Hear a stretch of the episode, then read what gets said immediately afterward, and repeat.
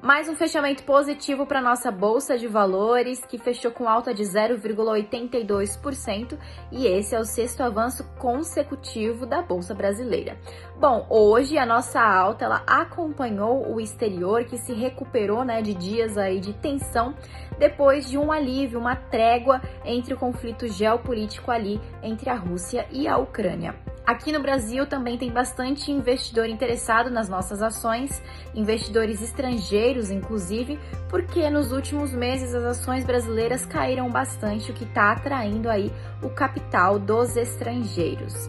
Com isso, além de contribuir também para a alta da bolsa, com isso o preço do dólar cai e hoje a moeda americana fechou na menor cotação em muitos meses, a R$ 5,18.